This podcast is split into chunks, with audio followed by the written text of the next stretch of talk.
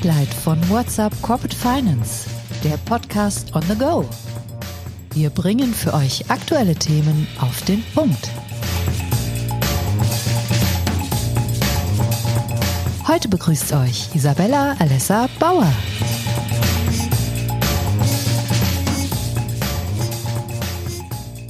Hallo und herzlich willkommen zu einer neuen Episode Spotlight. Ich bin Isabella Alessa Bauer und ich bin heute eure Host. Zahlreiche Krisen treiben uns um. Ukraine-Krieg, die Eskalation in Israel, Inflation oder der Zinsanstieg sind nur einige Beispiele. All das wirkt sich auf die Wirtschaft aus. Wie prognostizieren Experten angesichts der Umstände die weitere Entwicklung in Deutschland? Antworten auf diese und weitere spannende Fragen hat die Beratung Sachsenhammer in ihrem Special Situations Monitor gesammelt. Ich freue mich, heute Karina Küfen, Managing Director M&A bei Sachsenhammer begrüßen zu dürfen. Wir stellen euch die wichtigsten Ergebnisse des Reports kurz vor. Karina, schön, dass du da bist. Liebe Isabella, ich freue mich auch, dass wir heute äh, die Ergebnisse aus unserer ersten Auflage des äh, Special Situations Monitors kurz gemeinsam diskutieren können. Ich bin gespannt zu hören, was ihr herausgefunden habt. Mm, lass uns direkt mit der ersten wichtigen Frage starten. Welche makroökonomischen Faktoren beeinflussen die deutsche Wirtschaft? Ja, sehr gern. Äh, in deiner Einleitung hast du fairerweise schon äh, einige Themen genannt, die auch unsere befragten Experten hier angeführt haben. Allen voran, äh, der Großteil mit 26 Prozent hat entsprechend die, aktuelle Entwicklung um die Inflation und die Inflations- oder den Inflationsanstieg hier genannt. Wir kommen aus einer relativ normalisierten Phase, wo wir entsprechend mit ja, stetigen Inflationsraten die letzten Jahre gesehen haben, haben jetzt einen relativ starken Anstieg ab Februar Februar 2022 gesehen, können jetzt aber auch wieder äh, eine leichte Normalisierung zumindest im September mit viereinhalb Prozent circa beobachten. Und das wirkt sich natürlich auch auf die deutsche Wirtschaft und entsprechende Unternehmen aus, äh, die äh, sowohl auf der Beschaffungsseite natürlich dann entsprechend auch mit Preisanstiegen konfrontiert sind, diese auch weitergeben müssen und auch weitergeben konnten. Zumindest war das in meinen Gesprächen äh, auch mit meinen Mandanten und anderen Unternehmen entsprechend die Aussage, dass die entsprechenden Anstiege auf der Beschaffungsseite auch an den Kunden weitergegeben werden konnten. Natürlich ist das auch sehr, sehr industrieabhängig und hängt im Regelfall natürlich dann auch an dem Endkonsumenten, der natürlich auch aufgrund der steigenden Inflation Inflationsraten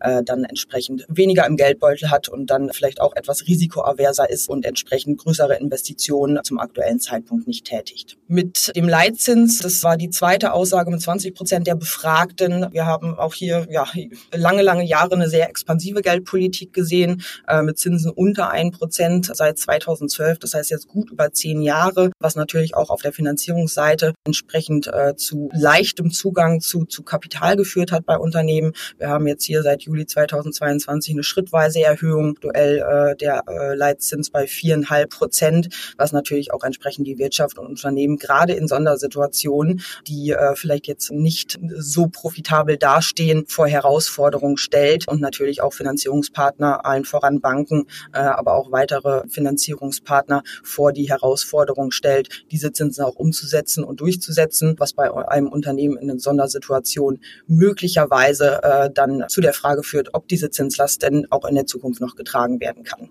Ihr sprecht sehr höflich, äh, hast du jetzt auch gerade schon getan, von Unternehmen in Sondersituationen. Ja. Da wird es in den weiteren Ausführungen eures Reports auch nochmal drum gehen. Vielleicht kannst du kurz sagen, wie definiert ihr das? Genau, das ist eine relativ breite Definition fairerweise. Ähm, ein Unternehmen in Sondersituation kann äh, verschiedenen Anlässen ausgesetzt sein. Allen voran Unternehmen, die jetzt in der Tat wirtschaftlich vielleicht äh, nicht so hervorragend dastehen, sich in einer Restrukturierung befinden, in einer Reorganisation befinden, bis hin zu Unternehmen natürlich auch, die sich mit einer ganz, ganz klaren Situation konfrontiert fühlen, wie zum Beispiel einer Insolvenz, äh, wie wir es aktuell natürlich auch im Markt wieder etwas stärker beobachten können, aber auch Unternehmen, die sich sich in krisengebeutelten Industrien befinden. Auch darauf gehen wir nachher nochmal ganz kurz gemeinsam ein. Von daher alle Unternehmen, die sich irgendeiner Herausforderung sowohl intern, aber auch durch äh, starke exogene Faktoren dementsprechend äh, konfrontiert fühlen. Aber das ist, da würde ich gleich gerne weitermachen und einhaken. Zum einen interessiert mich natürlich, wie sich die Anzahl der, der Unternehmen in diesen Sondersituationen entwickelt hat, gleichzeitig damit dann natürlich auch die Zahl der Transaktionen. Und du hattest es schon kurz angerissen, welche Industrien sind dann am stärksten betroffen?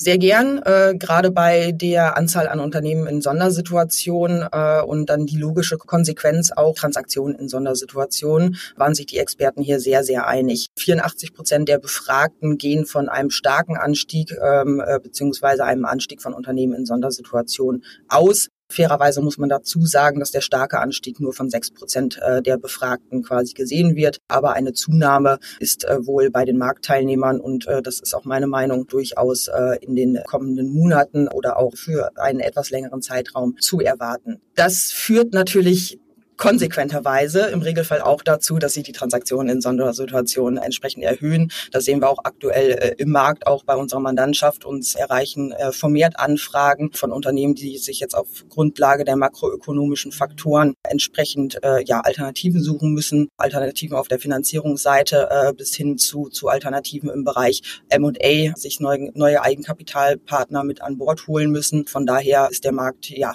da relativ klarer und einiger Wahrnehmung Wahrnehmung, dass Unternehmen in Sondersituationen als auch Transaktionen in Sondersituationen in den nächsten Monaten, also kurz- bis mittelfristig zunehmen werden. Bezüglich der Branchen, ähm, auch äh, da gab es ein relativ einhelliges Bild. Allen voran eine Branche, die uns schon sehr, sehr lange umtreibt und beschäftigt, das ist die Automobilindustrie. Da haben 27 Prozent der Befragten entsprechend geantwortet, äh, dass das die Industrie ist, äh, die sie äh, am meisten in einer Sondersituation sehen. Wir haben es auch schon während der letzten Jahre fairerweise gesehen. Das ist natürlich eine Industrie, die sehr großen Disruptionen ausgesetzt ist, die jetzt auch während der Corona-Pandemie im Bereich Lieferketten etc.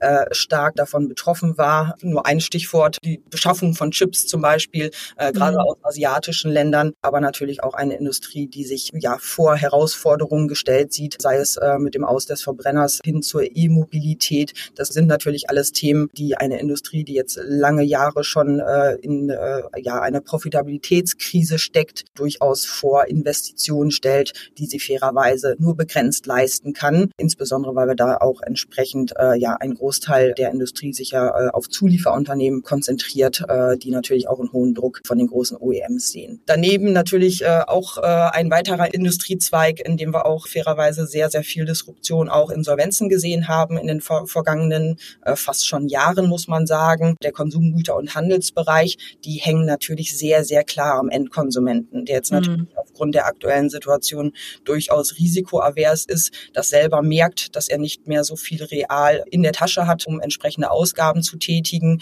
und dann natürlich entsprechend auch Zurückhaltung zeigt, was äh, ja den Kauf von, von Bekleidung angeht, den Kauf von Schuhen angeht. Von daher, das sind alles Themen, äh, mit denen sich der Industriezweig gerade sehr, sehr stark befassen und beschäftigen muss und äh, wo wir natürlich äh, mit steigenden Inflationsraten, steigendem Zinsanstieg da durchaus eine Zurückhaltung beim Endkonsumenten sehen. Auch da gibt es ja den einen oder anderen größeren Fall, der aktuell mhm. Presse geht. Äh, und da haben wir ein relativ, relativ klares Bild und eine Industrie, die vor deutlichen Herausforderungen aufgrund der makroökonomischen Faktoren gestellt ist. Bezüglich des Anstiegs des Zinsniveaus ist natürlich auch äh, direkt der Bereich Immobilieninfrastruktur betroffen. Viele Projektentwickler, die natürlich jetzt äh, nach den zehn Jahren der expansiven Geldpolitik mit günstigen Zinsen entsprechend auch ihre Finanzierung, ihr Geschäftsmodell darauf aufgebaut haben und äh, natürlich jetzt mit dem starken Anzie starke Anstieg ist relativ. Wir haben es in den vergangenen Jahren oft gesehen oder vergangenen oder vor der Zehn-Jahresperiode oft gesehen. Wir hatten natürlich höhere Zinsniveaus in Deutschland, äh, absolut. Und äh, dementsprechend äh, ist äh, das äh, die Veränderung jetzt aber natürlich sehr, sehr